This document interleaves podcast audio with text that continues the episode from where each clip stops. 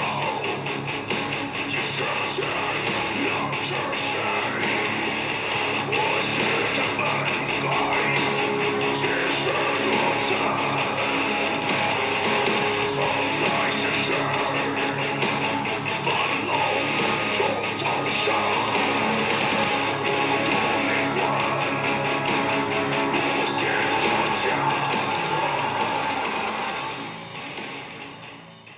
前海西街后台盘道，呃，大家好，这里是前海西街。今天我请到了我呃想采访许久，但是一直都有点不太敢碰的一个 一个嘉宾，就是我从年轻时候就开始听的这个夜叉乐队的主唱胡松。呃，大家好，我是夜叉乐队主唱胡松。我从那个可能九六、九七、九八，然后就开始听这个摇滚现场嘛。嗯，呃，肯定是第一时间就是这个夜叉的名字，就是在我们的那个脑子里边的。就我查简历的时候发现你们是那个九五年就成立了，那时候是在老四川老家，我老家是四川的嘛，但是是九五年成立的，但是真正来北京是九七年在迷笛学校。啊，是因为来上迷笛学校然后来的。对，那时候我们就是和迷笛之间是一种函授的关系，因为有时候那时候教材不好找嘛，哦，然后就会迷笛会跟大家发一些教材或者买一些教材，嗯然后忽然有一天就收到那个招生简章了，就是就可以来上长期的课程了九了。七年第一届的那个长期的两年制的，所以那个时候就第一届是不是高虎他们一对我们是一个班的，一个班的？嗯哦哦哦，其实是我高中毕业就想来北京，嗯那时候高中毕业，我高中毕业九四年，那时候但是家里还是说得还是得上个学，不然呃有三个选择那。你高中的时候就开始玩乐队吗？对我高高二吧，高二开始。那也太早了，早吗？我觉得都晚了。那就也就相当于是九十年代初嘛。对，九十年代初九呃九二年、九三年，对呀、那个时候国内的这个摇滚也就是第一波唐朝嘛对，第一波是兴起刚火的时候嘛，对，就是是受他们影响吗？我我是从初一的时候就开始听音乐，就开始受摇滚乐的影响。那个最早是听什么？最早我初一的时候开始对音乐有一些萌动的这种喜欢的时候，就开始听什么赵传，嗯，然后赵传不是说什么红十字乐队嘛，还有 Beyond 啊，还有一些这样的乐队嘛。然后主要是我还有个美国有个亲戚从那边带了一一盘磁带录的翻录的美国当时的那些音乐，哦然后里边有首歌就是恐怖海峡的嘛，哦，那有首歌叫《Money for Nothing》，《Money for Nothing 那首歌。然后我们那个那时候刚好初一的时候就上那个语言教室，就是有那个每个人都做一个那个小桌子，有一个那种单放机，然后有个耳机。那个年代啊，这个设备都是都都都特别好了。然后我就他们在上课，我就悄悄把那个磁带放进去，我就听那个磁带。是吧因为那个耳机那时候能有这种包着耳朵这种大耳机很少。太少了。对我一放，哇，那个那个音音响那个效果就把我震撼了。那首歌也很好听，它里边也用了一些音效。当时我就觉得，就从来没有接触过这这种这个是什么声音啊？就怎么这么好听啊？然后就开始就是接触到这个叫摇滚乐，然后就关注这个东西。嗯嗯嗯，然后所以就是正好那个时候国内这些就第一波这个这个摇滚就刚兴起，呃，那时候还没有，那时候可能第一个是崔健，对。那时候我是还在上初中，然后呢，我姐他们是画画的，她大我五岁吧，他们有一帮都是学画画的，嗯，然后他们会私下交流一些比较新、比较超前的东西，所以当时他们就在传一盘那个崔健的那个红色封面的吧，《新长征路上的摇滚》那张磁带，然后我也听，哎，我听着也挺不一样的，反正就是感觉和那种流行歌不一样。然后当时也老听那张专辑，后来我都初二的时候又买了那个老崔的那个《解决》那张专辑。当时我坐公交车就自己听着单放机，啊，就感觉自己特别不一样，你知道吗？耳朵里听的是那种解决那当当当当当那，呃，旁边都是那种别的上班的人，我就觉得哎挺不一样的感觉。就是特别有一种那个，反正就是觉得自己很很不一样，你知道吗？很牛就啊，对，就那种感觉。后来慢慢就是到了自己拥有了另外一个世界。对，到了初三，后来不是就有一个我们我们老家那边每每个单位都会安一个那种锅嘛，收那个卫星电视那个，啊啊，然后就有了那个卫视五星站，有一个 MTV 台，有个合家欢台，还有个 HBO 吧，还有一个体育台，还有一个什么什么台，呃卫视中文站。当时我最爱看的就是里边那个 MTV 台，等于当时它是同步美国的那个 MTV。你们那么先进呢？对啊，就是我读初三应该是九零九一年吧，嗯，所以我天天就看那个台，哇，当时就是里边放的全是，呃，当时最火的是 Nirvana，呃，什么 Metallica 呀、什么极端乐队啊，Mr. Big 啊，还有很多那种流行音乐啊，啊，就各种各样的，就是你没见过的东西在里边都能看到，因为跟美国是同步的。哇塞，对，当时那就你这个起点就受真的是影挺不一样的。受影响很大。嗯，而且我都是那种我父母睡着了，晚上还把电视打开，因为二十四小时的嘛那是。当时那呃还有那个当时最火的就是枪花的嘛，Guns N' Roses 那个什么。呃，东快啊，什么 No November Rain 那时候是最火的，就是那个年代，刚嗯好是卡着九零九一，所以就受影响很大。哦然后我就，因为我还想问你呢，因为嗯很，我就想你就是一开始，你想什么九九三九五就开始做这种重型，嗯我就想那个时候大家还。因为九五到二零之间，就是两千年前后才开始大家去找打口碟，嗯才有机会接触到那个国外的这些。我还想，我说你怎么那么早就开始了？原来我我其实最原来有这种大锅 在老家，我们那时候玩儿，开始也是 copy 嘛，就是嗯 copy 一些简单的歌，嗯呃，后来还 copy 了一些，呃，什么冲浪音乐什么的，嗯有首歌叫什么？管路还叫什么？哒哒哒哒哒哒哒哒哒哒哒哒哒哒哒哒，当时都不知道，后来才哦，现在我才知道那首歌是一种冲浪音乐的啊，比较简单，啊，还 copy 过很多歌。后来我们当时是受了那个那个有本书，那谁谁写的？豪仿吧，啊，那灿烂涅槃，灿烂涅槃那那个嗯就特别，当时觉得哎，就得玩 grunge 才最牛逼，就是而且简单啊，而且那种状态是那种状态。后来我们其实，在老家的时候是一支 grunge 乐队，那你们这个吉他什么的，就是自学成才吗？还是说有系统的去学呀、练呀？嗯，然后吉他是都是开始就是自学嘛，然后我的第一把吉他是我表姐的一把美声牌的湘琴，她也不玩儿，我就拿到家里我自己就开始练。嗯，开始也不知道怎么弹，然后也有些比我们大的朋友，他们会懂得多一点儿，比如。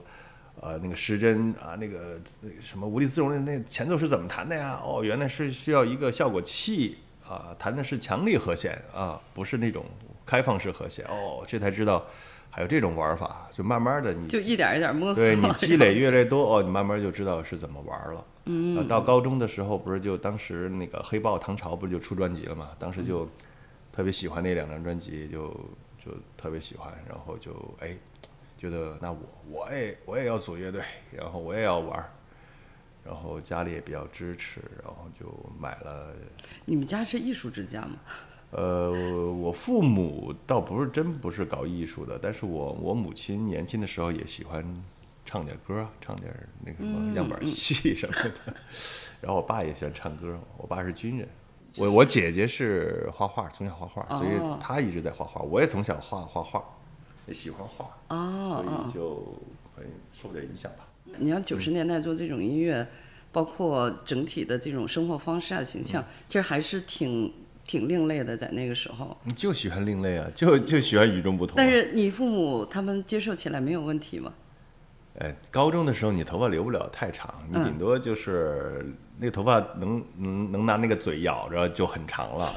然后我们那班主任呢，他也管不了我。嗯那你在学校里属于调皮捣蛋的那种吗？还是说，呃，不算那种坏孩子啊，但是也挺调皮捣蛋的。嗯嗯，然后就是那九五年，呃，不是，你们是九五年就正式成立这个夜叉乐队。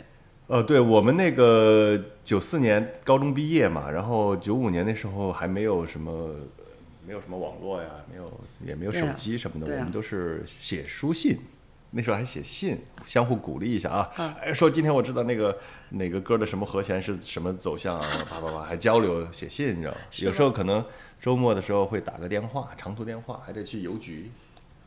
那个年代你是知道的，我知道知道，嗯，九四年，对。后来就说组乐队，后来放假嘛，暑假寒假大家就聚在一起，就找了一个那种郊区的那种农村的那种房子呀，就不扰民，田田里的那种房子，然后就排练。嗯，然后排练呢，很快就排了很多歌，也有自己的几首作品，也 copy 一些作品，还还搞了一个专场，还售票啊啊，卖多少？一开始就售票，对，还卖了卖十五块钱一张，当时卖了厉害厉害，哎，还卖了两三百张吧，因为还有因为家里朋友多嘛，啊啊，就特好玩儿。一个有三个刚从美院毕业的比我们大的哥们儿，就是在四川吗？就在四川自贡，我老家四川自贡。自贡居然在那个年代就可以有两三百人的场子，年轻人多嘛，年年轻人那时候就没有什么玩儿的，只要有这种活动，嗯他们都来参加，全都过来参加对，啊然后玩嘛，然后他们帮我们策划的，嗯。是有一哥们儿是认识那个歌舞团的，歌舞团有一个那种大舞厅，他下午是那种中老年跳舞的交谊舞厅，交谊舞。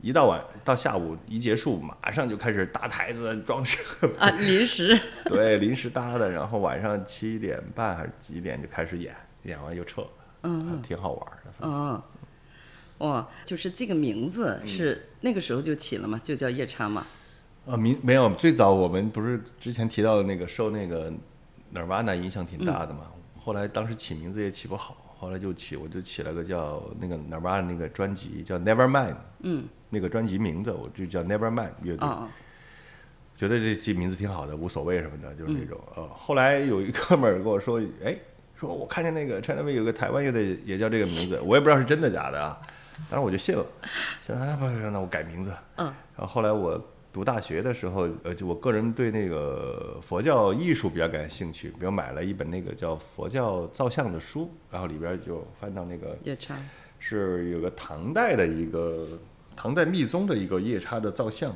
应该是一个三头六臂的一个夜叉王的造像。嗯，我觉得哎这很酷啊，哎叫夜叉不错。以前有一电影高仓健演的也叫夜叉，然后古天乐演的一个电影也叫夜叉，那叫什么赏善罚恶啊，就那种哎很酷的感觉。哎，我这名字好，那就叫这名字，而且他解释很好啊。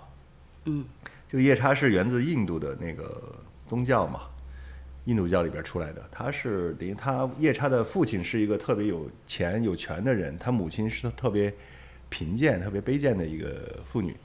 然后，所以夜叉生出来呢，他的性格就有两面性，既善又恶，就是既护法又要去吃人什么的。我觉得特特别跟人性有点像，所以我就觉得这名字挺酷的，嗯，跟你也有点像。是吗？我还是挺挺善的。我不是说善恶的事情，就是因为你你这个夜叉乐队从一开始就给在我们脑子里刻的那个形象印象就是比较暴躁、比较愤怒，对对就是说是是属于呃特别有那种冲力的，而且这个夜叉也给我们。呃他可能这个这两个字，虽然我们从小就知道这个嗯夜叉，就是很很长时间，他这个这两个字就跟你们乐队、跟你们的那个现场的形象就绑定了。然后完了，我最近我突然想，就是追根溯源一下，突然发现他是从来自佛教的。我然后我就很好奇，我说你一个这样一个受西化的影响的这样的一个音乐人，然后怎么会对佛教有就是这么感兴趣呢？啊，佛教呃就是。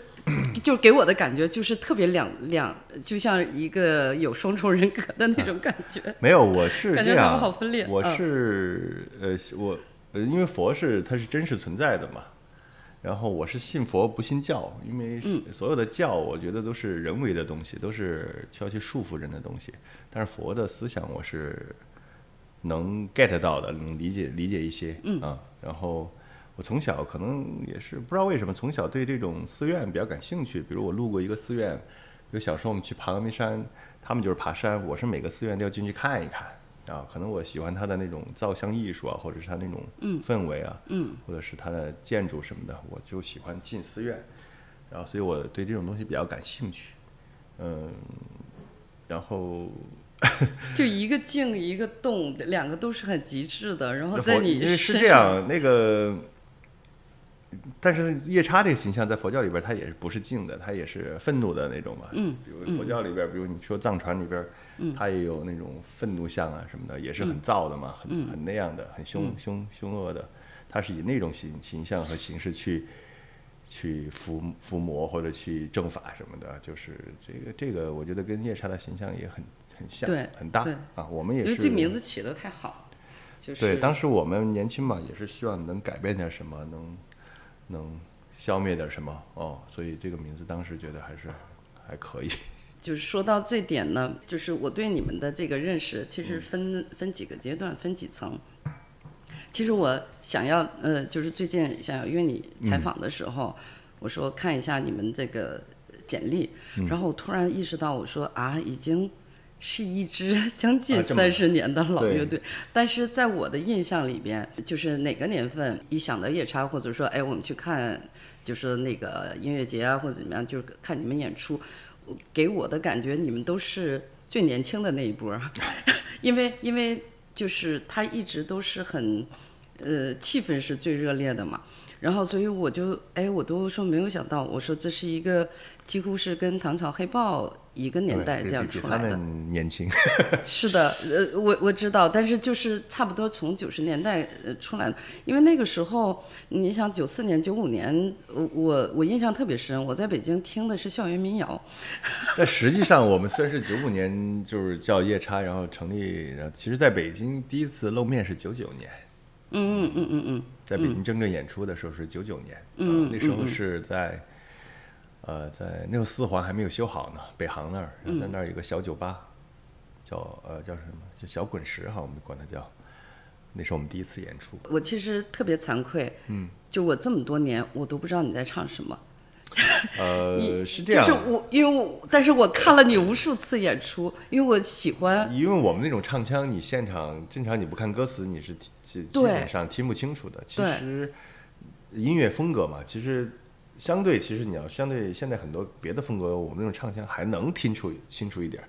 比如你要说现在这种死核啊，什么死亡金属，还有别的那种，嗯你更听清听不清楚。是的，还有一种嗯简直就是我朋友他们有个乐队叫什么爱乐律师，他们那种这这叫是那种那种碾碾啊，那种那种那种那种发音你都不知道他在唱什么，但是他还有歌词，就就嗷嗷嗷那种。是，所以我对这个金属的呃金属乐队的一个偏见，嗯，就是肯定是歌词特别简单，但是我不在乎，嗯我就是去听那个很重的吉他和鼓，然后跟着大家一起跳。这个是偏见，那其实金属乐队的歌词不一定是。但是我金属乐队是这样啊，我最近看你们歌词，我说太复杂了，而且很诗意。啊，很诗意嘛。你是第二个这样说的，呃第一个是第一个是个老外，我朋友他，我一个姐们儿她老公说你的歌词太诗哇，我说我从来没觉得我歌词像诗。因为原来会以为就是即便有歌词，也可能是简单直白的口号的那种，嗯，然后但是没有想到写的那么复杂，就是而且想要表达的那个想法思想，对，特别多，而且能看到，呃，就是一个一个所谓这个思想发展的这个脉络。是，所以之前刚刚才不是聊到老崔嘛？其实可能我小时候是受老崔影响也比较大，肯定是受影响吧。嗯。然后，比如我们喜欢的那个那个年代的那种说唱金属啊，还有什么像什么愤怒反叛机器啊，其实它是那种意识形意识形态也是很很重的。所以我们乐队其实也是这样，我们还是有一个自己的一个主线吧。是的，啊，但是以前，所以说以前一般人听不清楚，也不在乎你在唱什么。对，现在的人年轻人更不在乎你在唱什么，所以我就说，有时候我都不想聊天儿嘛，聊了也白聊，没什么可聊的，是就自己玩自己的就行了。嗯所以那个，你看我，我就说有一个，就是我们这个观众群里边有人就提问，就如何看待台下乐迷不了解台上乐队，甚至叫不出台上乐队名字，但一排 一帮人在那儿排甩 POGO，就是嗯。就是你，因为你的现场从来不缺观众，然后也从来不缺气氛，你有特别强缺观众 强的那个号召力嘛，就是振臂一挥，然后就是就是大家就疯起来了。是这样啊，我是这样理解这这个问题的。比如我来参加这个演出，大家首先可能音乐它就是音乐嘛，摇滚乐就是摇滚乐，摇滚是摇滚，这都是应该分得很清楚的。嗯，比如我们来一个音乐节，大家就是来享受这个音乐节，就是玩嘛。如果你愿意玩嘛，我们就陪你玩儿。就大家也不在乎这些东西，不不在乎你是不是真的懂我，那你大家玩就反正就四十五分钟，开心就好。啊，我不可能说在四十五分钟之内就要你理解我、接受我什么的啊。只要大家还能至少还能玩在一起，那就玩呗，我无所谓，不在乎你是不是真的懂。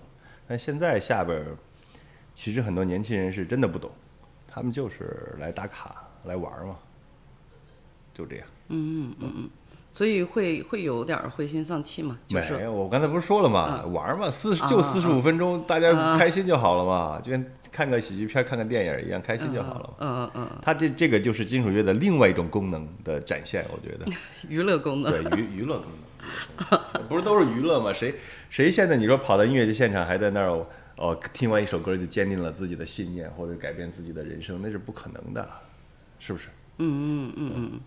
就是你的那个歌词都好好长、好复杂，然后这些都是是你写吗我？写歌词比较麻烦，嗯，其实就是每次都是命题作文，你知道吗？自己给自己的写歌命题。词不是我我们我们的创作方法是，先是乐呃乐手出动机，然后大家在一起把它编成一首没有唱的歌，嗯，一首底子，然后我在在里边感受那个音乐去去卡那些节奏，会有很多点，比如我我唱一些我也听不懂的鸟语，很多乐乐主唱都是这样创作的。啊，叽里呱啦乱唱一个。嗯。后来根据这个感觉以后再去填词，有可能这个这个这个乐句里边就七个字，哒哒哒哒哒，哎，这是七个，这个是最舒服的，所以你的词就要必须要在在里边卡在那，可能多一个少一个，哎，可能还能卡进去。你比如你要特多的话，你又卡不进去。这是两种创作方式。还有的人创作呢，比如可能是先写词再谱曲，啊，这个这个一般都能听得出来的啊。比如说你是个做音乐的人，你能听得出来他是先写曲还是先写的词。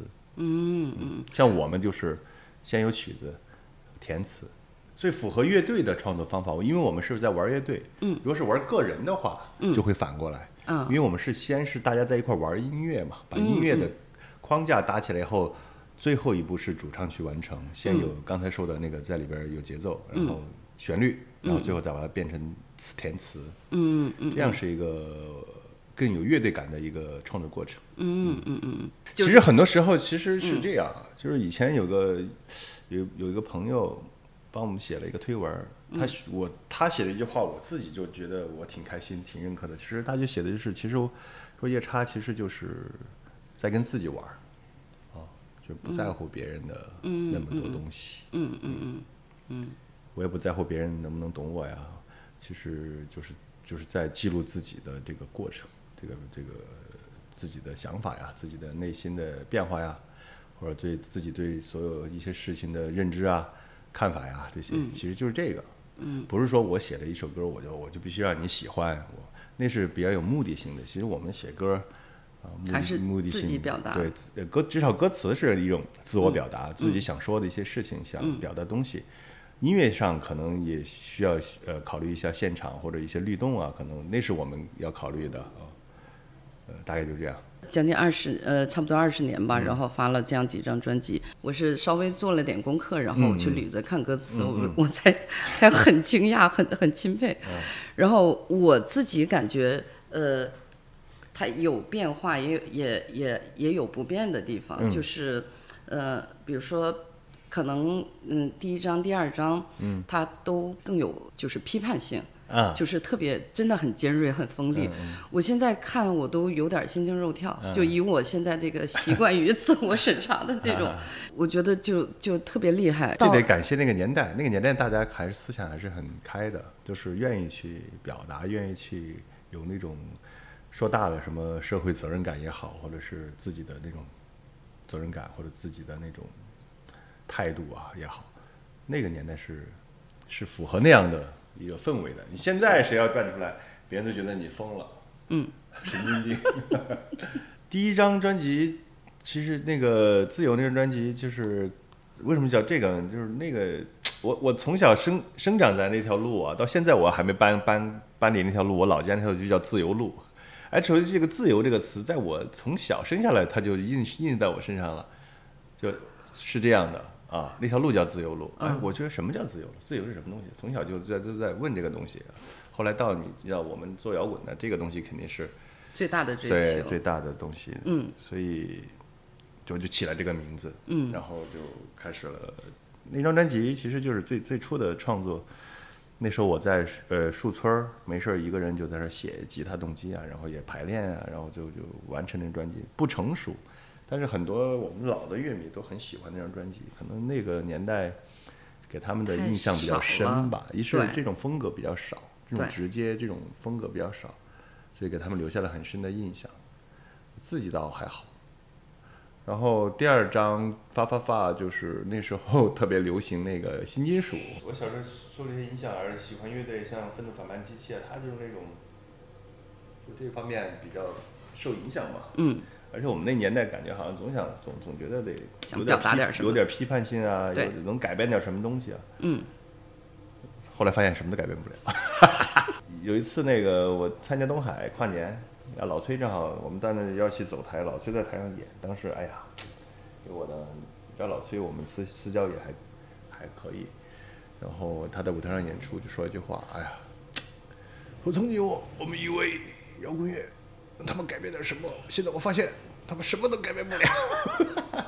是这个社会可能你改变不了太多东西，但是至少你可以改变改变自己。”可以改变自己，可能就是对你们自己来说，你你你完成的是自己整个创作的过程，就是你一个活着的过程，或者你自我自我成长、自我塑造的过程嘛。但是，呃，对我们这些人来说，你们可能看不见你们改变了我们什么。那些歌差不多都是我九八年写的，九八年写的一些动机，还有一些想法，然后乐队大家乐队一块排。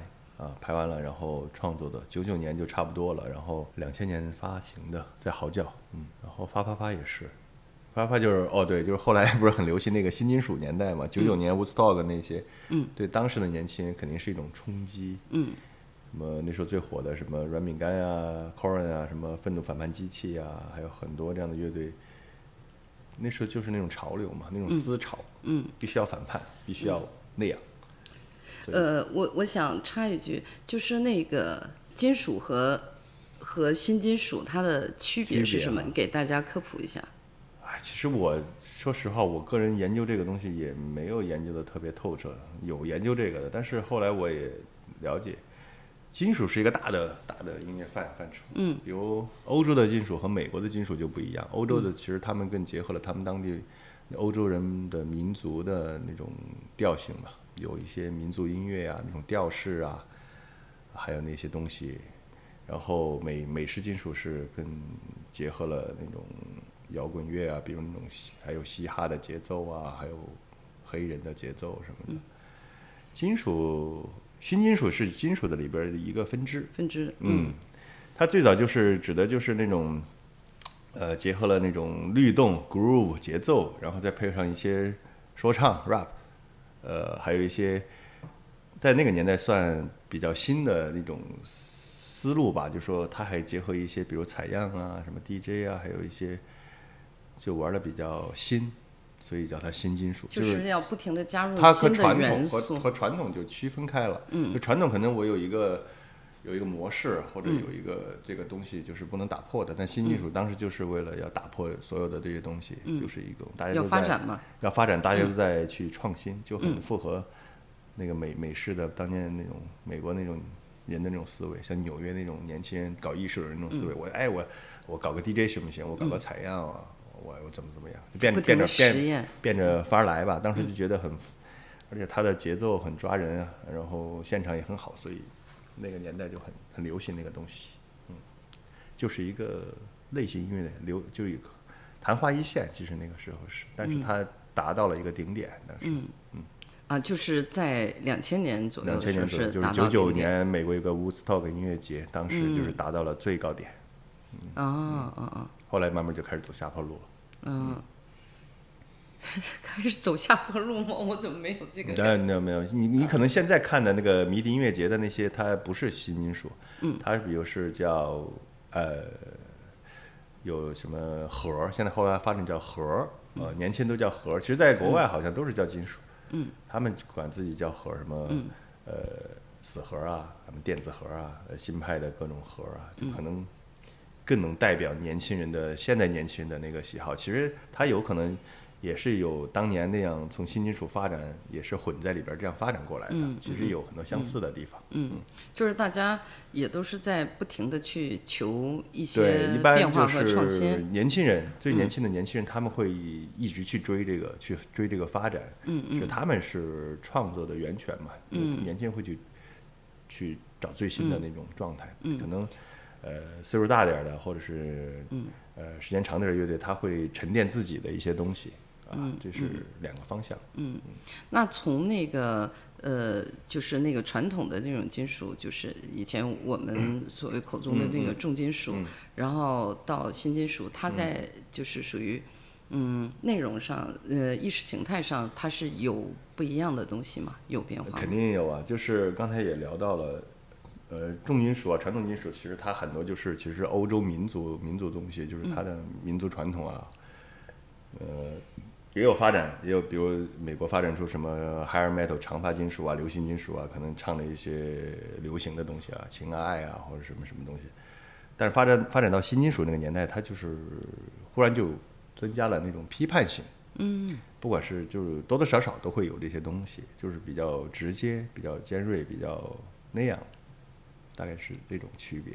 哦哦哦哦，然后第三张就是我们那张叫什么《You Are the Loser》吧，嗯，那张就是我们呃真正喜欢的那种金属的那个样子，所以我们照着那个感觉做了一张，呃，那个里边也可能还会加载一些呃 hardcore metal 硬核金属的一个一些成分，也有一些我们主要是叫我们这个风格主要叫 gro- groove metal，嗯，是从 Pan Pantera 开始创立的这样的风格，叫律动金属。其实它就是让你现场哎能动起来，嗯，律动嘛，就是这样。嗯，第三章是这样的一个，然后第四章是呃中间又出来一个转山，转山是一个 EP，嗯对，这个好跳脱呀。啊对，那个时候可能是这样，我 是你当时遭遇了什么吗？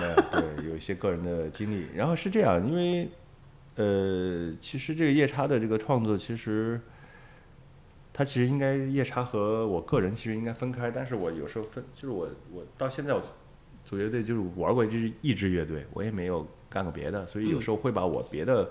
风格的创作也就融到这个夜叉里边来。了其实按理说应该是两个项目，夜叉就是那样啊，这些歌就是这样。这个应该是胡松。后来就混在一起了，混在一起无所谓嘛，就混在一起。我们也不是说那种必须要要怎么样的，那就混在一起了。然后转山完了就是，后来不是就呃加呃签约摩登了嘛，出了那个那个叫暗流，暗流啊暗流。嗯嗯嗯暗流暗流那是在我们签约摩登之前就创作了的歌，差不多就是二零一一二一三一四年那个那时候创创作的歌，然后带着专辑进的摩登，然后后来又出了那个叫《我记事》啊，嗯嗯，然后我记事就全都是。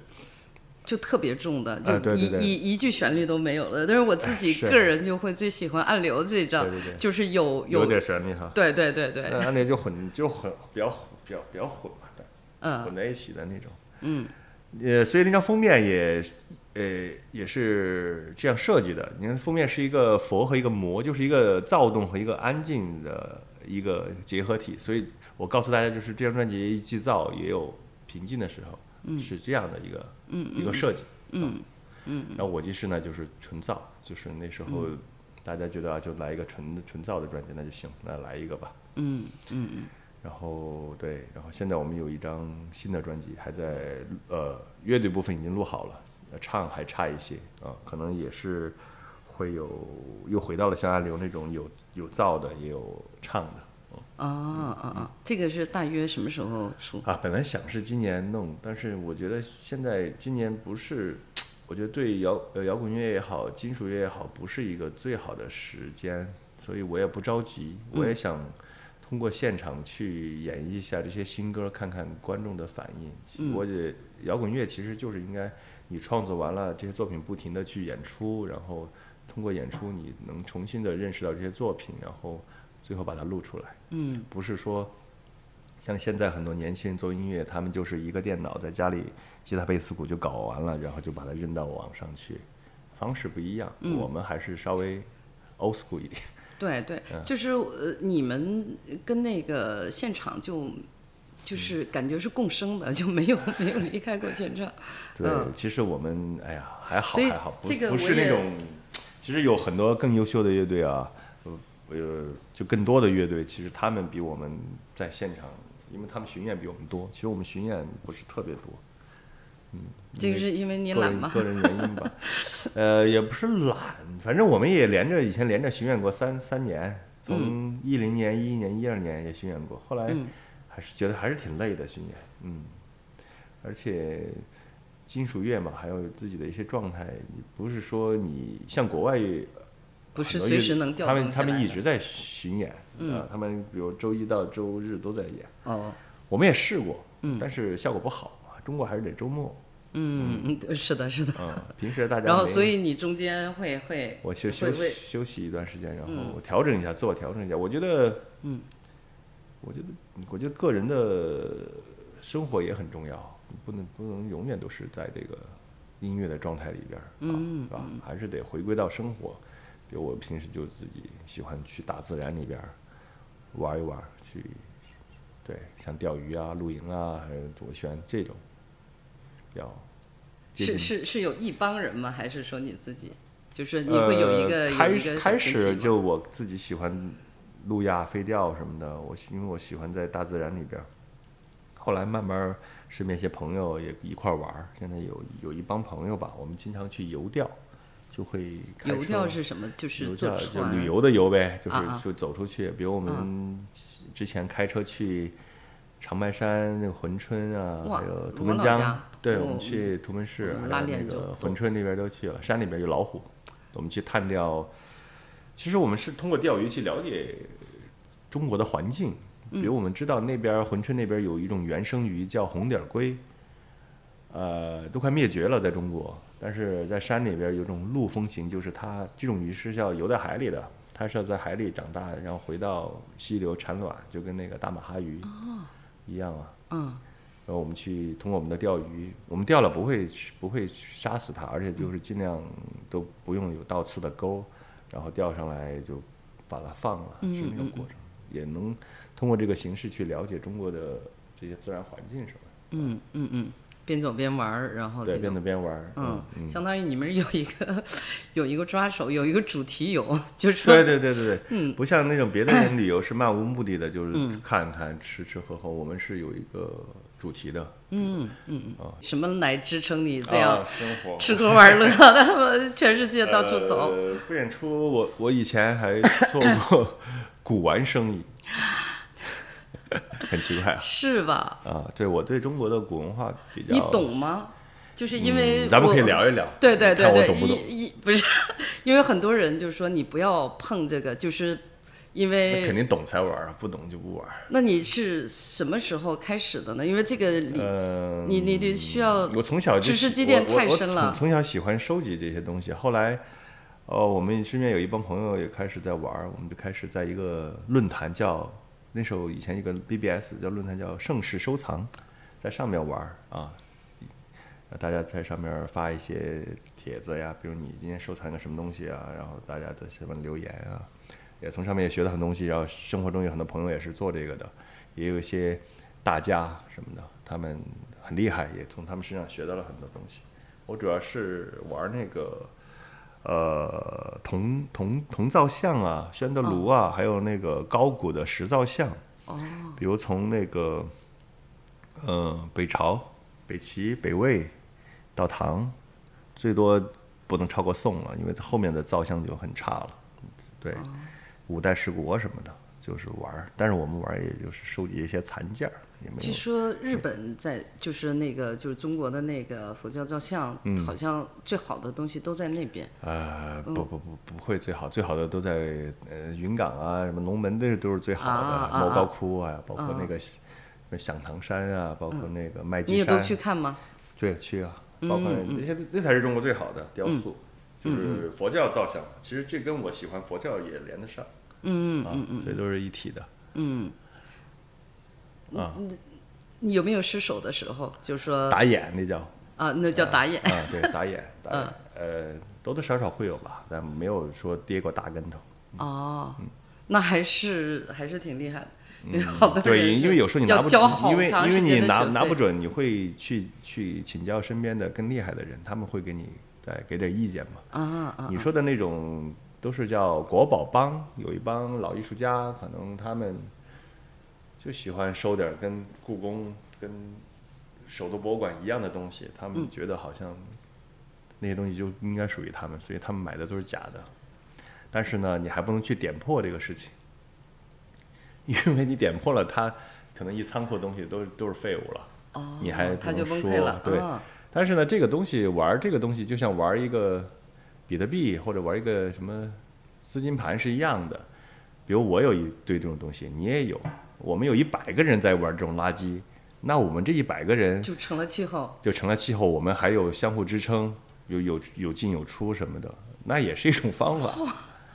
只要你这个把它泡沫架在这儿，它不不崩，哦，就没人戳破。他们也没人戳破，他也能玩儿，你知道吧？所以他们玩儿是这个。就赝品也有一个自己的流流通市场因为他们可能能玩到这个份儿上，也有点经济基础，应该是没问题的。对呀、啊，对呀、对呀、哦，嗯，这个太让我意外。了，游戏。对。因为你这个 那个跨度有点大，是吧？对，跨的不是有点大，它是非常两个极端。没有啊，这个其实跟我个人是联系在一起的。我比如我小时候学那个美术，这种都是跟艺术有关嘛，跟审美有关嘛。对，因为古代的造像艺术啊，还有那种艺术，你你是需要有点艺术基础，你才能看得明白啊，什么是好看，什么不好看，丑和美你能分辨吧？嗯，但是有些人是分辨不出来的。嗯嗯嗯嗯知道你最早的时候，然后那那你想这个，嗯，就是九十年代、两千年前后就搞摇滚的嘛，很难靠哦，纹身是吧？对，哦对，很难很难赚到钱，然后说胡松可以纹身，还要预约，对对对，我就觉得好我我是好神我是这样，奇我嗯，就是因为你的这个美术功底嘛。，对我大学学的是美术教育，然后嗯也练过、那个。你大学是在哪儿上的？在西南师范大学，哦现在叫西南大学了吧？那你学的就是美术吗？美术教育对，哦因为学的就很多，呃什么都不精吧，但是什么都学，什嗯么书法啊、工笔、写意、书面装帧啊，就乱七八糟什么都学出身设设设计啊那些都学，所以这个纹身这个线条就跟我们以前练工笔画的那些线条啊很像嘛，画那些鸟啊，画那些手、手有稳嘛，所以你基本功其实很很扎实。基本功就是就基本上没问题，就是嗯比如你的工具换了一下，比如那时候没有纹身机，就是纹眉机，它也是单针，就蘸点墨就就是一样，是一真样的。敢扎。对对对，就就扎呗。嗯嗯嗯嗯，所以那时候还是我感谢纹身啊，就是 能让我在北京能生存下去，不然的话我真的不知道我该怎么活下去。我也不靠，不能靠家里。对啊、对啊、你是不是一开始就是有可以收门票的？就比如说来，我说来北京北京了，对，我们第一场演出没收门票，是当时一个酒吧老板他他那个弄的，然后三个乐队，夜叉、窒息，还有一个叫陈诗的，都是玩的很重的，然后免免票，然后迷笛学校那边当天还拉了一车学生过来看，然后然后好像是最后那个老板给了我们三个乐队一百块钱。三个月对的一百块钱，打车都不够啊。后来我们就分，这怎么分啊？也分不这分不完啊，三十三点三三三吗？后来窒息他们说，哎，我们住的远，我们住九仙桥，那我们就拿四十，然后你们一个月得拿三十。我说行吧，那也可以。然后然后去北航那边，以前北航旁边不是一个大排档嘛，嗯，还得然后自己还。得自己还贴点钱宵个夜，然后嗯然后回去了，挺高兴还。嗯，演出演得好啊，就觉得。对呀、对呀、嗯因为那个时候就是呃，就是你们的现场就成了一个传说了。然后说，呃，反正就是呃造呗。对，然后说啊，你看过夜叉吗？我说没嗯没看过，那个时候没看过专场，因为最开始看都是在呃两千零二年以后的那个音乐节，呃，就是就是那样看。然后他们说啊，那个那个红松什么一一举胳膊底下就 造了，对，哎，这个其实这个能力不是一般人能有拥有的这种号召力，因为呃，就是你不管音乐做的多嗯造，其实是得有一个特别大的自信，你才能就是很自然而然的表现出那种号召力的嘛。也也不是吧。嗯，其实我我小时候其实还是挺挺内向的。我小时候我就小时候上台，我特别怕上台，就不好意思，你知道吗？后来慢慢的，把这眼睛一闭，音乐一造，哎，一看哇，他们居然能能这个反应就能，那就无所谓吧，反正音乐能能能让他们动起来，我就随便呗。因为我们那时候排练就是跟演出差不多，在演出之前有上百次、几百次的排练，就有这个状态，所以那个状态可能台下的人觉得很受感染吧，所以他们也愿意跟你这样玩啊、造什么的。嗯，因为在那之前的确很少有现场有 pogo 的这个概念。就呃，朋克朋克乐队里边有 pogo 的概念。最早这个 pogo 这个词应该是从朋克出来的，他们就是听着音乐跳舞啊、推推啊。嗯呃，这个金属里边应该叫 mosh 吧，嗯，就是另外一种玩法，但是都无所谓嘛，嗯，都可以玩。现在现在好像各种玩法都混在一块儿。对，现在你看，哎，你们你们会会有吗？就是因为我知道我有、嗯我身边有这种就是朋克迷，然后也有金属迷。对他来说，不同的音乐风格它是有不同的仪式的，不同的游戏规则，然后有不同的手势。如果我们搞错了，然后瞎那什么，他他会很生气。嗯，那你们这个金属会有啊生气，可能是个别人比较极端吧，其实也没什么可生气的，嗯就是不了解嘛，不了解就出个错也无所谓。嗯比如这个，比如最最典型的就是这个金属礼嘛，嗯就这个，嗯嗯嗯就是大家都知道金属礼，可能有以前有人把那个我呃我爱你那个比金属礼放一块儿啊，其实无所谓嘛，我我对着台上我我喜欢台上的某个乐手，我比个我爱也可以我爱你可以嘛，我爱这个乐队也可以，无所谓。嗯。啊，其实啊，其实不用在不用在乎这个。那金属就是现场的，比如说、呃、标准的 现场玩法都是哪一些？金属一般就是什么 Circle P 啊，什么 Mosh 啊，什么那个这这就就是这什么死死墙啊，就是 Circle P 就是大家转圈儿嘛，我知道转圈儿一个大圈儿越转越多人就是在那儿转，然后冒式是什么？Mosh 就是就是原地就是那种就是就他就在一个原地站着，他会自己在那儿捶地呀、甩头啊，就是那种就那种。啊啊啊！就就是自己给自己的在那个状态里边儿，嗯嗯嗯，然后死墙就是中间我知道。隔开。其实这种东西，其实这种东西其实就是源自欧洲的金属，他们的那个那个民族，他们的历史。比如死墙就是像当年那个两边打仗，两个军队打仗，大家这样冲冲撞，像打仗一样，可能以以这个来表现我的勇。就是勇猛吧，嗯嗯因为像我去参加那个 Wacken 德国那个 Wacken 音乐节的时候，他们那个主会场一进门，它就会有一个很大的那个区域，是一个展示他们欧洲古代人的那个战争啊，就是盔甲呀，就那种打斗的那种一个一个形式的一个展示。嗯，所以它的金属音乐里边，其实它有这种东西在里边，比如大家听的金属音乐很振奋啊。呃，很勇敢啊！我要去上战场什么的，就那种。嗯可能金属音乐给人的是有这种东西在里边。嗯，Circle P 可能也是从那边啊衍生出来的吧。嗯啊，嗯嗯，然后那种就是那种排甩呢，是排甩是后期，我也不知道是不是中国人发明的，还是，但我看国外有些电子音乐节，他们 电子音乐节啊，就 EDM 那种，他们也会扶着那个栏杆儿这样排甩。但是很多其实很多那种标准的金属乐迷，他们是很看不上这个排甩这个形式的，他们觉得好像大家就是没有独立思考的能力啊，大家就是以就是。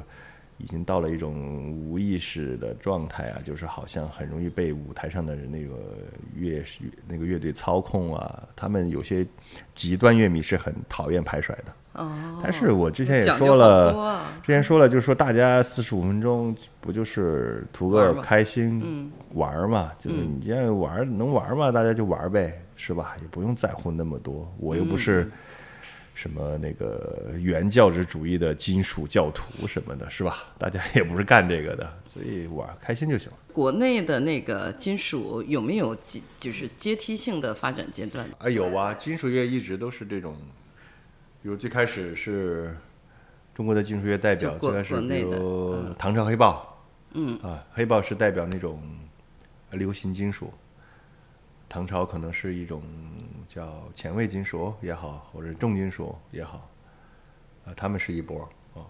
后来超载他们又是奠定了中国的 thrash metal，就是那个激流金属，中间出现了一部分，呃，包括面孔什么的，面孔应该也算流行金属吧。呃，后来到了九十年代，就是两千年那时候，就出现了我们这样的，呃，和以前有区别的这种更更西化一点的吧，嗯比如叫什么，就更狂暴、更，有现场更狂更感的这狂暴，就是已经开始不唱旋律了，就已经是那种嗯乱喊乱叫了，就叫什么死死嗓啊、活嗓啊，什么乱七八糟，就是可能跟欧美更同步的一种音乐了。嗯，那是一个阶段。后来这个阶段过以后，可以叫新金属或者新派金属这种阶段过来以后，后来又出现了一波，呃，玩核的，就是那种叫核了，他们叫、管那个叫核，金属核，嗯。嗯，又起来了一波乐队，嗯。然后金属核完了以后，现在就是叫死核，死核又出，就是现在年轻人再往前一个死核又出来一波。其实它是都是跟着国外的那种最前最前卫的金属，就不是那个前卫啊，就是说最、最就是最最新最出来的。新。最火的这种风格的这种发展来的。嗯后来又到了那个 gent 和真的叫前卫的一种风格的一种金属，就是年轻人玩的。嗯嗯，嗯，然后现在最流行的，我觉得我感觉现在最流行的金属应该是我管那种叫夜店盒。夜店盒。英国一个英国一个乐队叫什么 b r m i the Herden 吧，那个乐队很帅，那主唱啊，女孩都喜欢。你看他那个现场那个观众的音效声巨大，就是为了听那些女孩的尖叫。嗯嗯嗯你你知道吧？应该你不知道，嗯，那个乐队现在很火哦，嗯。就是比较跟那个，我感觉他的那种整体风格应该是比较赛博朋克和一些电子，嗯，就更更更跟这个时代更更接近了吧，嗯嗯所以金属的发展方向也是跟着时代来的，嗯但是它也会有不同的时期有回潮，嗯嗯。哎，就是哎过一阵儿嗯，哎听听听腻了，还是也又回去，呃，可能哪个，我是觉得以前的风格啊，都会有那种红利跑道。比如，哎，我现在玩这个风格，那个，比如九十年代末、两千年初，我都玩新金属的话，我好歹能沾点这个红利，大家都能那个分分一杯羹。现在好像基本上没有了，我是感觉就是应该是每种风格都能，只要你玩的好，都能出来。嗯嗯嗯嗯嗯没有一个说现在我玩什么我必须就得火。嗯嗯嗯嗯，就是风格风格就是越越来越大家都经历过了，经历过了，嗯而且大家的年轻人也见得多、看得多了，才不会，呃，多的可能也会有，可能也会有年轻人在在一直追一种最新的风格嗯啊。至于是什么，我现在也不是很了解，因为我现在关注点也没在这上面。嗯嗯嗯，我还很好奇，就是你现场你那个嗓子是吧？哦，是不是好多人问你这个问题？对，一直以前是问，因为现在玩金属的这个已经这个已经是常态了。这个嗯，但是我在我们它是有一个特殊的发声方法？对，在我们那个年代，这个属于比较少数。我我之前嗓子也不是这样，后来忽然有一天，我们那时候在迷笛学校，嗯，我们跟木马和和、呃，我们其实我们是用他的排练室，他们自己弄的排练室，关系好嘛。有一天我在那排练，忽然我就我想去模仿潘塔尔那个主唱那样去唱歌。哎，忽然找着感觉，哇，这个音乐太太带劲了。本来他可能这个音乐是这样，如果你唱旋律或者你这样唱的话，可能就没那么有劲儿。哎，我用这样的嗓子，就整个音乐的力量会更大，力量更大，现场更适合现场。就是那种嘶吼感。对，嗯嘶吼那种冲击感啊，那种爆裂的那种感觉。啊！但是当时我排练完，我出门，我们他们在外边抽烟，我跟他们说，我都说不出话了，就说不出话了，你知道吗那个嗓子就感觉充血肿了，就完全就是哑了，你知道吗？但是后来经过不同的可能三四次、四五次，哎，慢慢就找到感觉了，就不会。我这样，比如你看，无师自通是自己摸索的，对我自己摸索的，没学过，没有跟别人学过。然后，比如我这样唱一场，跟我唱旋律唱一场，其实我唱旋律更累。我这样唱其实不累。他这个发音方法有点类似呼麦的气泡音。呃，就那种呃。气泡音反倒是养嗓子嘛。对，可以，你可以这样认为养嗓子。我可以因为学播音，他们学播音的话就要用气泡音来养嗓子。嗯。其实它是有发声方法的，而且这样的话，比如我很多很多人不会用气的话，比如他唱这种嘶吼的，比如我最后要拉一个长音啊啊很长。嗯嗯。如果他是那种没有唱功的，他会呃一下那个气就没了，就断了。但是如果你会气泡音，会这种唱功的话，嗯，你可以让你的这样很撕裂的声音可以拉得很长啊，就一直不断。它其实是有方法在里边的，嗯嗯，但是这个你不是跟谁学？没有没有，就是慢慢就那时候我们就自己，我就就是在排练中找到的。后来我就觉得这个大约用了多长时间？就就可能十次排练差不多就就掌握了吧，然后慢慢在之后也会去改变自己的发声方法。可能最开始可能也有很多不科学的地方。但是我从来没研究过这个，就是很。但是后来就好多人用这种后来就成体系了。后来，忽然有一天我发现，哎，有的人在网上教死嗓和 嗓。对呀，对呀。哎，我说这个也能靠这个能挣钱吗？也能教人吗？我都觉得很奇怪，当时没不理解。哦，后来才知道，哦，人家国外这个还真的是有这个课程的。有一个有一个女的吧，岁数挺大的了，可能得五六十。哎，人家是专门教这个死嗓的，好像还在。不，伯克利，哎，是就那个伯克利，伯克利里边专门教这个的，哎，有一个专业哦，是前一阵我有个朋友在网上，他给我发了一个那个 PPT，我说，哎，说你能帮我推推推广一下这个吗？我什么东西啊？就是那个大姐的课程，她希望在中国收一些学生啊，有费用的，啊，专门教这个的。说他哪些学生是谁谁谁谁谁给我打哦，我看好多是明星，好多是那种 rock star 什么的。你看你错过了发财的机会。我不在意这个，他就让我帮他免费推广一下，我也喜欢这种帮助别人做一些事情，我也帮他推了一下。但是后来怎么着我也没管，因为我我 我也没时间去弄这个。所以你在那个舞台上，嗯，就在我们看起来是非常声嘶力竭的，就嗷。四十五分钟之后，一个小时之后出来，你说话如常，没没事儿，完全没事儿，没事儿。这都这个有有唱功的人都是这样的，他他已经形成形成了一种肌肉记忆和一个你的那个发声的一个点啊，就是他不会伤到你的嗓子的，嗯，是一种唱功，其实也算一种唱功吧，是吧？啊，哦，这个这个这个好厉害，但是我后悔啊。嗯，我嘶吼了二十多年，如果我唱旋律唱二十多年，可能现在旋律应该唱的挺好的，就是没有好好唱旋律。嗯，现在唱旋律总觉得还是差很多。呃，就是像像你这种，也平常也需要练声吗？练嗓吗？嗯，从来不练我。就是就也就是排练的时候唱一唱。呃，以前我我以前我住那个天通苑，住北边儿，我我要去纹身店，我每天要开四五十分钟的车。嗯，我有时候开着车无聊的时候就会练一练。嗯嗯，练一练嗓子呀，反正别人也听不见我在干嘛。嗯，就在车里面吼。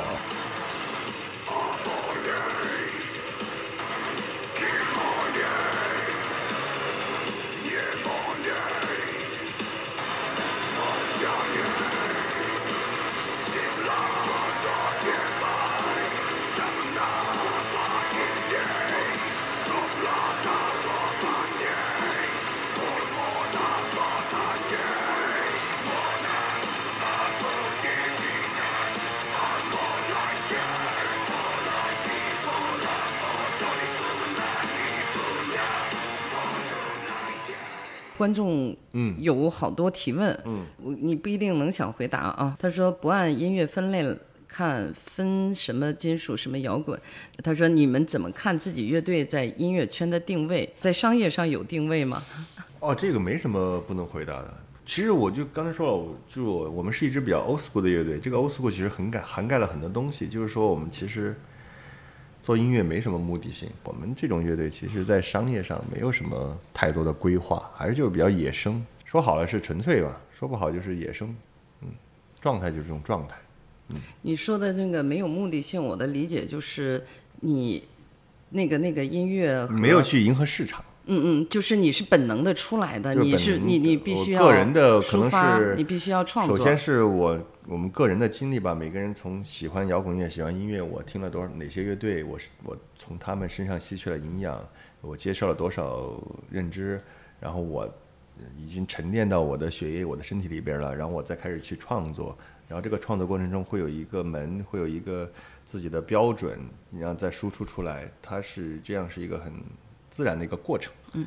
但现在的可能做音乐的人，可能是我会哎这个火我就照这个做啊，哎这个火照这个做，我的目的就是为了挣钱，嗯，我的目的就是为了流量去割韭菜，嗯，不一样，嗯。啊，说到这儿，我就呃想起来，刚才我其实那个我们聊歌词的时候，嗯我有一半话没说完，我就说，比如说前后这个跨度二十年的这些前后的歌里边，它它的情绪是有变化的，从这个激激愤昂扬，然后到有有也也有低落，也有悲怆，然后、呃那儿也有那种自我激励，就是他他是情绪是我能感觉到变化的。然后，但是我觉还有一重不变的东西，我就觉得你们的那个价值观一直没变。嗯嗯，这个还是挺让我因为那个价值观，其实我因为我们乐队的词曲都是我我个人完成，其实它就是代表我个人的一些价值观啊、世界观啊、审美啊什么的，它就是很个人的东西，它应该不会变吧？嗯因为我觉得要挣钱，我不一定非得靠音乐去改变我这个可以说是艺术之的道路啊，或者是这些东西，我觉得没必要。我可以靠很多方法都可以挣到钱。如果当初我是为了挣钱的话，我可能就不会搞对啊我就搞流行了嘛 对我搞，我都不会搞音乐，我我干什么都可以去挣钱，不一定非得靠这个挣钱。但是可能很多人选择不一样吧，他他觉得他把音乐定位成一种人生规划呀，或者工作什么的，他们会不遗余力的去改变自己，去迎合市场啊，去顺势而为，这样才能让他得到他想得到的啊。嗯不一样。嗯嗯嗯对，是就是就个人的区别吧。嗯。有人问他如何评价乐队成员频繁更换的现象，因为我不太了解，你们频繁更呃更是这样，换？其实是每一个做摇滚乐、做乐队的人，他是不，其实内心是不希望这个换成员的。嗯但是他总有很多情况会导致你换，可能每个人的个人情况啊，然后或者他的就是他自己的需求变了他的需求变了呀，他我不想当一个，我不想当一个贝斯手，不想当一个吉他手，我要当主唱，我要去创作我自己的作品。嗯那我不可能说，哎，你你别走，你这个你，那我是尊重别人的选择的。嗯嗯所以那个时候，所以你要换乐手，对不对？嗯嗯嗯。啊，那这种时候对你来说，他对整个乐队构成打击啊，或者是怎么样呃？是嗯，我觉得是没有的。我觉得，因嗯为我觉得这个，比如以夜叉为例啊，其实夜叉其实已经不是谁的夜叉了，也不是我的，也不是谁的啊，他已经是乐迷的心目中的一个夜叉了，或者一个乐队了。所以，如果他们真的是支持这个乐队啊，支持的话，他们其实应该去去理解这种呃换人啊是什么的，因为没办法嘛。嗯因为你看，作为我，比如我是乐迷，我也希望我喜欢的乐队就是我最初看到那几个人，他永远都不会换。但是呢，呃，对吧？这个世界是变化的啊，嗯就是很多事情你没法控制，所以咱们也多一些理解啊。嗯只要音乐在就行了嘛，嗯啊，还还在做音乐就行了。呃，还有一个问题，他说，作为乐队的主创，夜叉乐队的歌曲主要创作灵感来自哪里？会不会遇到瓶颈？这个也是我想问的，呃，就是这样，呃，像我们乐队主要，我我们乐队主要就是我来创作词曲啊，音乐大家一块来完成，瓶颈肯定会有啊，谁谁谁都会有瓶颈期啊。但是比如，呃，最近就这个新专辑，我就会遇到一些瓶颈，嗯，呃，哪一种瓶颈？呃，就是有时候，哎，比如写一些自己的那种感知啊、生活呀、对这个一些想法这种东西、经历啊，这个好写啊。比如写一些像以前那种比较具有批判性的，现在不好写了，对因为我觉得我很多东西我说了没用。还有一个就是说了没用，你说这么多，别人觉得你，哎，你这人怎么这么中二啊？你在说什么呀？我都听不懂你在说什么，你唱的是什么东西啊？所以每个人的对这个社会啊，对这很多东西的认知不一样。你们不在一个平台上边，你说的话他是理解不了的。那他理解不了呢？现在所有人都有一个手机，他都能在互联网上参与讨论，他就会站出来说：“哎，你在说什么呢？你是不是神经病啊？”说三道四的。对，所以你们虽然你们想表达东西啊，你们你们的认知不在一个平台，但是他在网上的交流渠交流渠道是在一个平台。我上次跟跟那个那个那个天晓聊，然后完了我就说他那个江湖酒吧嘛，嗯，呃，很很长时间不去了，再去我发现全是生面孔，嗯然后他说，呃，因为他做了十几年酒吧，他说嗯平均三年换一茬人，嗯，三年都算慢的了。是吧？你要你要一个摇滚乐队巡演的话，每一年下边的人都不一样，是吧？你顶多上一年能留个百分之二三十就牛逼了。所以哦你要抓住市场，你要抓住票房，你迎合就得抓住年轻人年轻人，就是这么简单。嗯嗯很简单的事儿，但是不一定做得好。嗯嗯嗯 就是抓年轻人，嗯因为只有年轻人，应该就是所以你。创作的时候，从音呃从那个比如说歌词和音乐风格上考虑这个。嗯啊没有考虑它不是说了吗？我们要 old school 嘛，没有去迎合市场。嗯呃，没有去考虑过这个问题。嗯，因为你要去迎合市场，其实有很多方法。嗯，炒作啊，话题啊，舆论啊，什么都可以，不一定非得是风格。嗯有些，其实有些现在很火的乐队，它的风格也不是能适应这个时代的，但是他们也很火呀，有方法嘛。嗯嗯，我是你你懂，你就懒得弄。没时间，没时间，可能也抹不开这个面儿，也放不下这个面子去搞这些东西。我我我，比如你要做一个自媒体，我也在做一些自媒体，就是钓鱼的。其实你想火很容易，你就得露脸，嗯你就得对着屏幕天天哔哔哔哔哔说，哎，你的粉丝就涨得很快。嗯，像我做的就是那种很，就你钓鱼你只照鱼是吧？你只照不露脸，河。啊就是那种 GoPro 拍拍拍水，我都不不露脸，这种就不是不容易嗯吸引粉丝。嗯嗯嗯嗯，等于是这样。可能很多人已已经觉得摇滚乐已经不重要了吧，但是我觉得它还是重要的，至少它他们因为摇滚乐走到了今天的这个位置，但是你不能反过来说它不重要了，对不对？啊，嗯你是因为摇滚乐而诞生的，你靠摇滚乐得到了今天你超超出了你可能得到的东西，但是你不能反过来说摇滚乐不重要。嗯嗯嗯。哎，前几天不是我去看你们的那个重中之重演出嘛？啊，你去了？去啦，哦我正好赶上你后半场啊，，是吗？哇，紧赶慢赶，因为那天那个小孩上课，我就必须得等他下课，然后这样，然后那个就是我 我一我我一我一掀那个帘子，嗯，然后我就只能站在那个帘子没法呼吸哈。根本就没有法呼吸，我没有想，我我以为去个几百人，嗯撑死了，我我没有想到那个场子里差不多得两千人吧，没有没有没有，一千人是一千多吧。他卖票卖了九百多张，不敢卖了，不让卖了，因为那场子但是小，肯定不止，那场子太小了，嗯楼上还有人，不敢卖了。就是一个是走不动，还有就是那个嗯热浪，啊就人对对人之间那个人肉味儿呼吸，人肉味儿。哇我唱第一首歌、第二首歌，我都呼吸不了，都我要中暑的我感感觉我是在有一年我在拉萨演出，就是缺氧，嗯，就你吸你吸，你感觉你吸的不是氧，你我唱唱你唱不出来，吸了一堆二氧化碳，就就我都一直断着，我当时都特尴尬，哇，我完了这场，就感觉 演的特别差，因为实在是没办法，就唱不出来啊，你没有氧气啊。然后但是那那个就是我一一个是我没有想到去那么多那个嗯对对观众，然后还有呢就是。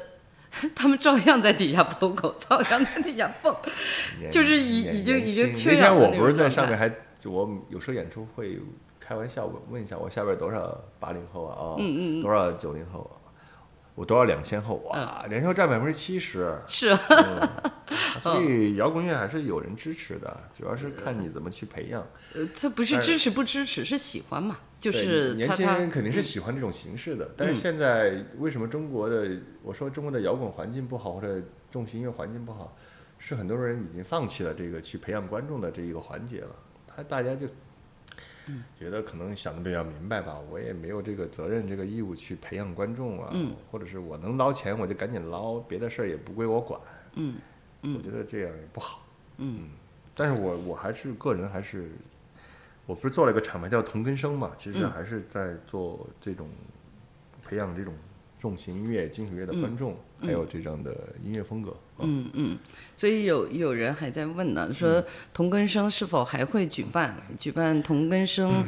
呃，场地的选择标准是什么？我八月四号，八月四号有一场同根生在天幕，就是呃李洪杰那个 MTA 天幕音乐节，他之前一直都在办嘛，然后他是办两天，然后这疫情停了三年，然后今年是呃呃童根生和他合作，在八月四号，他是五五号六号，嗯，我是在他们的前一天四号。呃，办了一场同根生，在户外的啊，用的最大的舞台。具体在什么地方？天幕。天幕是在怀来，就是那个过了那个。我去过，就是一个影视基地，全是沙漠的那个。我还去那儿骑过马。哎，他那他那个。哇，那个地方很好。很好啊，就是我们这回就主打那个。离北京也一一两个就做做下广告吧，你到时候帮我早点发。太棒了，那我七月二十号之前一定要发。而且我们那个调性就会比较有意思，就是，嗯，因为我同根生的调性就是最开始就是机车。呃，嗯，什么改装车呀、户外啊、露营什么的。现在我对同根生的这个标准就是，我基本上不想、不太想做室内的音乐节了，因为室内音乐节一是感感受没那么好，就像那天你去人太多，嗯嗯，体验体验感不好，嗯，所以我现在之后的发展方向都是做户外的。嗯，之前我在昆明也是都是做户外的同根生，所以这次也是户外的，在沙漠。就希望有那种有调性的人，比如喜欢机车，呃呃越野车改装，呃喜欢露营啊，喜欢玩那种 One Life 床车呀，这种有想法的年轻人，到时候可以过来玩。而且我们当天是那个车啊，可以开到舞台下边的。我我跟李洪杰说了，说就是咱们玩一个不一样的，就是可以进到内场玩。哇塞！就是有点很像以前的那种。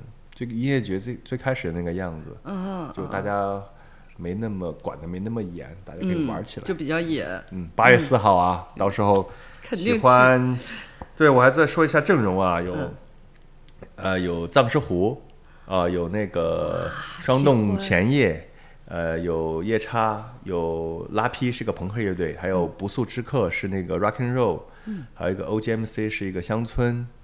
呃，还有一个叫《邪恶祈祷》，是一个重型的死核吧，应该算。嗯，到时候可以玩一下，大家。啊，就是那相当于这一整天就全都是。对，全都是同根生的乐队啊。太爽了。啊，但是他们有一个 Young Blood 的舞台是他们的一个呃小舞台，他们也在这样交替演。嗯嗯嗯嗯。大家可以来玩一下，而且而且票价很便宜啊，一百多块钱。是吧？嗯。因为迷笛把票价打下来以后，我们也得响应一下，不能卖的太贵。烟台迷笛那场就太爽了，两两两两三百两百多吧，三天通票。对对，三三百三百块吧，哎，我忘了多少，反正三百块钱左右，很亲民的一个价格。对对对对，而而且反正是我参加这么多年迷笛，可能人数最多。的，而且而且那个那天晚上那个露营。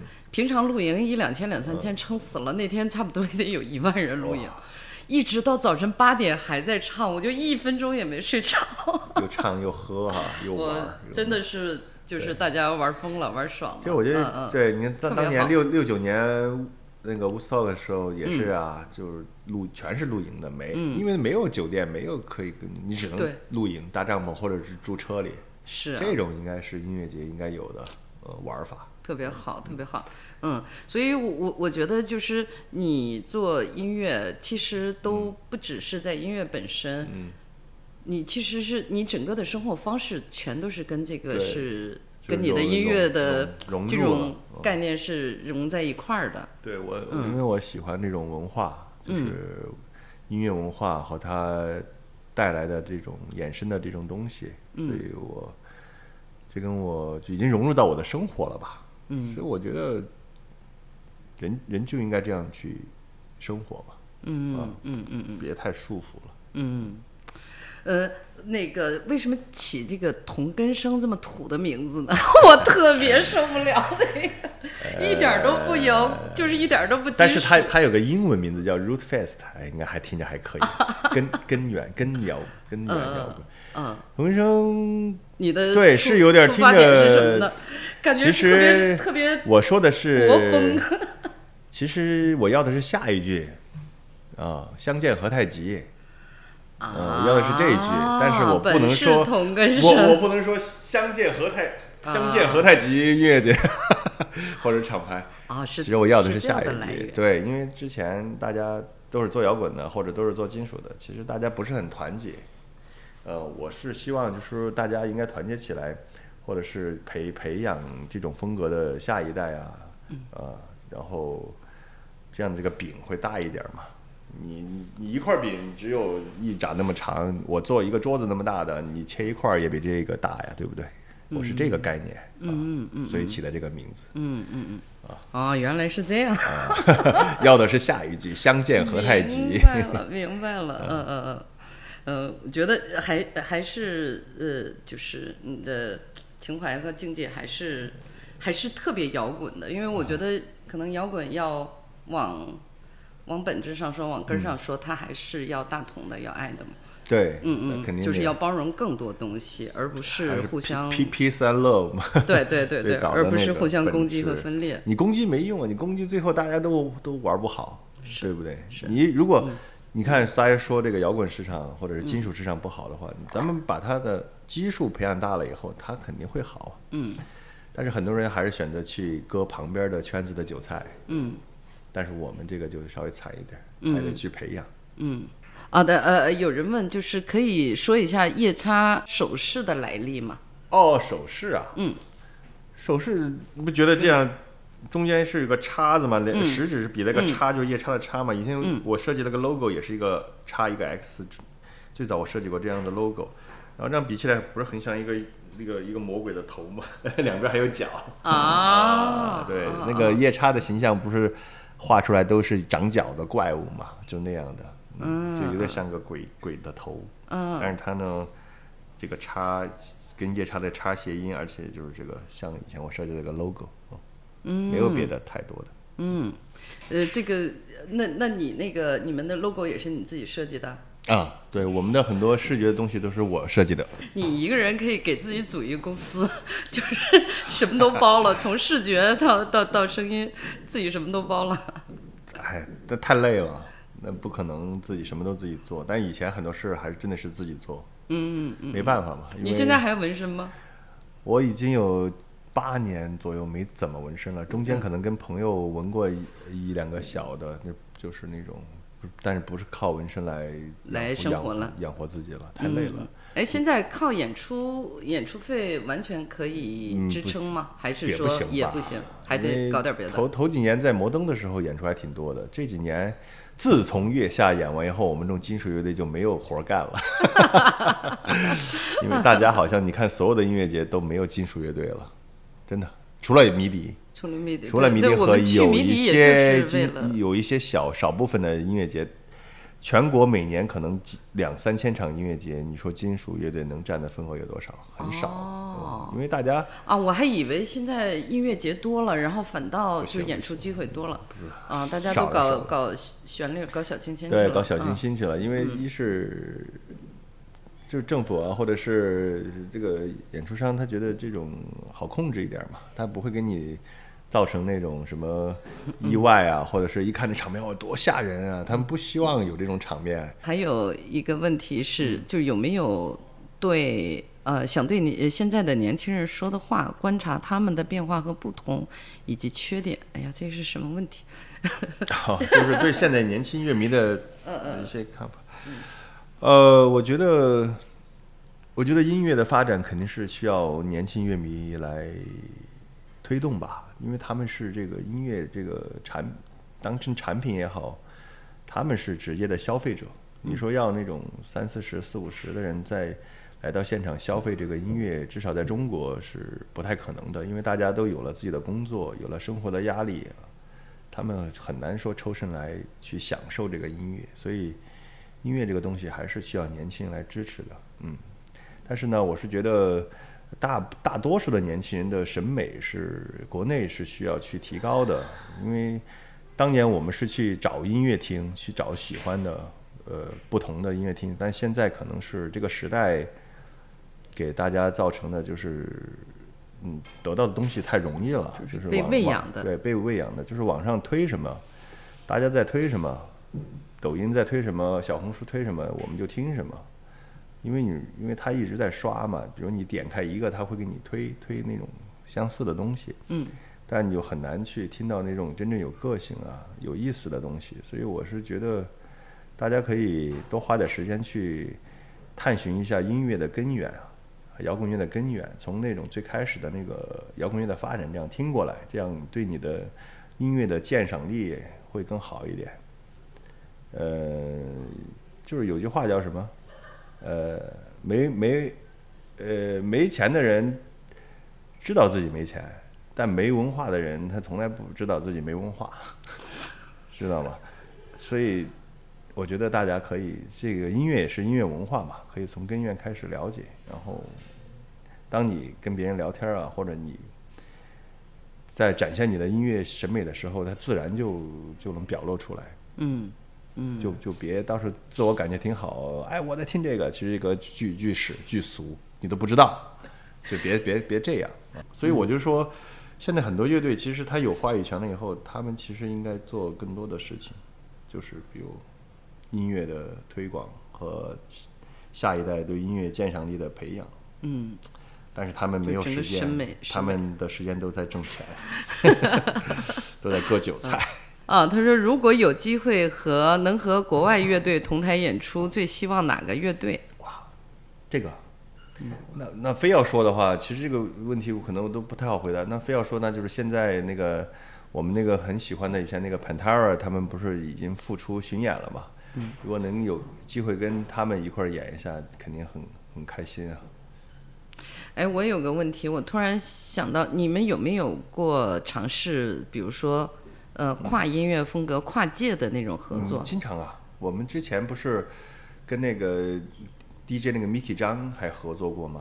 比如还跟刚才说跟那个 rapper 那个 Guy 也合作过呀。嗯，呃，我们还是经常跟不同的艺术家风格合作的，我们不不太说这方面是比较 open 的，啊，没有那么保守。没有那么保守。嗯，我觉得嗯玩嘛，没有固执。能擦出这种火花，不一样的感觉也挺好。因为我个人对音乐的，像我有一段时间其实呃很少听金属乐，我那段时间听世界音乐啊，听那个 dub dub reggae 啊，听那种 lounge 啊，听那种那种音乐其实挺多的。那我一那时候到有纹身店，我第一件事就是打开电脑里边的文件夹里边，那个音乐我不是主动去听，但他一直在这个氛围里边。我我听了很多音乐啊，所以在创作的时候也会有帮助。嗯而且我个人其实最想做的一张专辑就是我去旅游的时候采风的一种世界音乐，和采风和我比较喜欢 trip hop，比如以 trip hop 为那个那场你看了没那？Tricky，Tricky 还找我纹的身的。真的假，的？他那年来张北演出的时候，他去我纹身店，我给他纹的身，在手指上纹的。哇塞！然后他和他那个，他和他那个女歌手旁边那个农夫寺买那个蝎子炸蝎子吃，你知道吗？巨大的黑蝎子还在那儿嚼，然后给他纹的身，完了之后，当时他跟我说，哎，说那个我演出完了来你你们怎么认识的？之前认识吗？还是人别人那个演出商把他推到我那儿来的。他来中国来了三次还是四次吧？那上海最后一次是在上海那个摩登，哦上海那个超级草莓还演过一次呢。哦，我看的就是张北那场，就后半夜场吧？第一场啊，那场我也在，后来没什么人。太对对，就上是千八百个人了，夜里两点了我。前面高晓松和他那女朋友还在前面呢，都是大家都老等着崔也是对，都等着看呢，哎呦，那场太感动了，演太完抽抽着那个飞的。吐着烟儿就出来了。那场演的可以，还有一场就是对上海那场。嗯嗯，Trip Hop 我很喜欢，一直我觉得是一种特别特别对艺术审美比较高，而且很冷静的一种音乐形式。我个人很喜欢，比如我很喜欢听那个 Portishead，啊，听那个大举进攻啊，嗯。啊，听那个这些，我觉得我很喜欢。所以我个人刚才回到刚才说的，我个人其实一直是想有个项目，就是做一张以 trip hop 为底子的一种我去采风的，比如中国的一种民族音乐的这种东西，但是一直没有实现，只是我的一个愿望，哦，那那 没有实现。那要出来的话，可能还会感觉，嗯，就是对你的老乐迷来说还是挺挺希挺颠覆的。看吧，以后如果是 有以后有更多的时间，嗯我真的是做了这么多采风或者这样的东西啊，可能可能会实现吧。嗯，哦，我这因为很有我实在没想到你还喜欢世界音乐，因为真哎的觉得跟那个金属好，呃，好相悖呀、你不能有自己的一个是吧？就是啊我像我局限的认知。没错，我们会有一个，就是给你们贴上一个标签儿，嗯。然后我们在那个标签儿里边，就是带着偏见，就是带着某种成见来舞台上的标签你是可以贴的，但是生活中每个人都不一样啊，每个人的生活都不一样，所以他的个人的那个喜好可能也是不一样的。嗯，哎，你说的那个采风是就是跟你的，比如说你的旅游。什么旅游、嗯什么钓鱼这些，全都是连在一块儿比。如我，我，比如一些环境啊，呃，鸟叫啊，水的声音很舒服啊。比如我最具我最印象最深的一个场景是，我带着我们乐队去那个拉萨，去又去了那个甘丹寺，然后我们在那儿寺院转的时候，我就去上面有个顶上有一个寺院，有两个藏族年轻人在那儿印那个经书，他们那个印经书的那个东西，它就特别像北野武的那个座头市那个电影里边一样，他把一些劳动的场景，它融入了节奏。他当时他们印那个经经书的那个是个木质的一个装备，就是吱嘎吱嘎突，它是一个节奏，你知道吗？啊啊啊！然后这两个年轻人呢就在里边唱歌，特别好听，就是有点儿像那个尼尼泊尔那个门巴族的那种，有点像央金嘛，他们那种那种他们唱的那种吟唱的那种道歌那种感觉，啊，旋律很好听，啊，特别好。当时我就我就拿手机录了录来着，然后我就问我们那个我那徒弟，他是那个藏族人，我说他们唱什么呢？他唱什么？特搞笑，说这张又印错了，下一张又会不会印的好一点？就唱这种东西，很生活，知道吧？但是我听简直就是特别好听的那种天籁之音，你知道吧？啊，我这么搞笑。哎，我觉得这种场景啊，就是以后你去去不同的，因为我喜欢旅游自驾，你去不同的民族啊，你跟那些老人啊，他们去采集他们的那些旋律啊，你这样做一张世界音乐是很有意思的啊，跟旅游有关系，嗯嗯嗯跟自己的生活啊、场景那些都有关系啊，很个人的一个有这个愿望。嗯，说嗯这样 说起来，你其实从第一张专辑就很个人，啊，对，一直就就很个人。呃，其实就是对只是每个阶段你想要表那个表达的和表现的形式不一样第一张、。第二张比较外放，比较批判性啊，比较冲一点。后来慢慢可能内敛一点，也有一些自己的经历啊、反思反思啊，嗯呃，收着往收着这种劲儿啊，什么都有，就很跟个人的状态有关系。嗯嗯反正那就可以让大那反正采访最后了，反正就是我们可能会出应该是第六张录音室专辑，大家可以关注一下，可能里边有 我现在的状态的哦一些东西在里名边。名字起好了吗？哦，还没有，还没有对那个大约什么时候发音乐的所有的乐队部分已经做好了，唱也录了几首歌，但是个人不是很满意，可能还重新录。哦，哎，像你们发新专辑的时候，会有一个仪式感吗？比如说一个发布演唱啊会吧？应该会的。哦哦嗯，巡演也会巡演。是吧？我就是为什么这么多年没有巡演，是因为我觉得，首先那个我觉得巡演都是会带着新专辑去好一点，带着一个东西出去。你对自己要求太高了，人家我又割不了韭菜，我这样出去，别人一首歌能唱一辈子，你 我不行，我不行。你就非要你可能我要不拿出新东西，你不好意我我。没有写一首能唱一辈子的歌吧？还是脸皮儿薄，对自己要求。新专辑出来以后会有巡演的。嗯，太好了，太好了。这个大约是能在年内吗？下我觉得估计得不知道，不知道。争取吧，我觉得估计得明年了吧。我听了很多年你们的现场，但是我要采访你的时候，然后才开始认真做功课，认真捋一遍，就说从头到尾去捋一遍专辑，包括第一次认真去看歌词，我才发现我做功课做的晚了，就是就。采访你之前，我都会很紧张，因为我觉得就是有那么多很很丰富、很复杂、很值得去玩味的这些这些思想内容。然后我只有几天时间就匆匆这样一过，然后所以我在见你之前，我是非常惭愧的，然后 也也就就就很漏。比较正常，因为我们这个是这样，我们第一张专辑是专辑封面里边都是用的英文，把我们的歌词翻译的，因为那时候可能一直是审批都不不太好过歌词。然后还有好多专辑都是没有歌词的，嗯，这个是也是大家不太了解我们的一个一个一个因原因吧。反正也不影响我，就是喜欢你们音乐和喜欢现场。然后，呃，当然就是那个也更喜欢这个现场氛围。嗯，呃，然后但是我正好今天就是跟你，其实是呃我我完全作为一个就是很傻的这种这种。呃，金属音乐的那种小白，然后就是冒失的去来来采访你。但是跟你聊完之后呢，我现在就想从头到尾就是 全都去就是对对，很深入的了解一下，不仅是你们乐队，还有其他的这些这些乐队，都想呃狠狠的去补，就是补一段课吧。嗯，然后就是不仅是在现场跟着一起蹦，一起看热闹，然后这样。所以你一说你的专辑可能是呃。呃，就是没有那么快发，比如说呃半年，然后甚至明年发，然后我就想提前预约一下。如果你发新专辑的时候，我就想约你在就着新专辑再来聊一次，就是专门聊一次创作。那就那个新专辑发行了，大家都听了以后可以聊一下，我觉得。对对对对，因为我想我那个时候可能就不会像今天这么 问的都是这么粗浅的白痴的问题了，呃。好吧，那咱们今天就到这儿。好，好，谢谢，谢谢，拜拜，拜拜。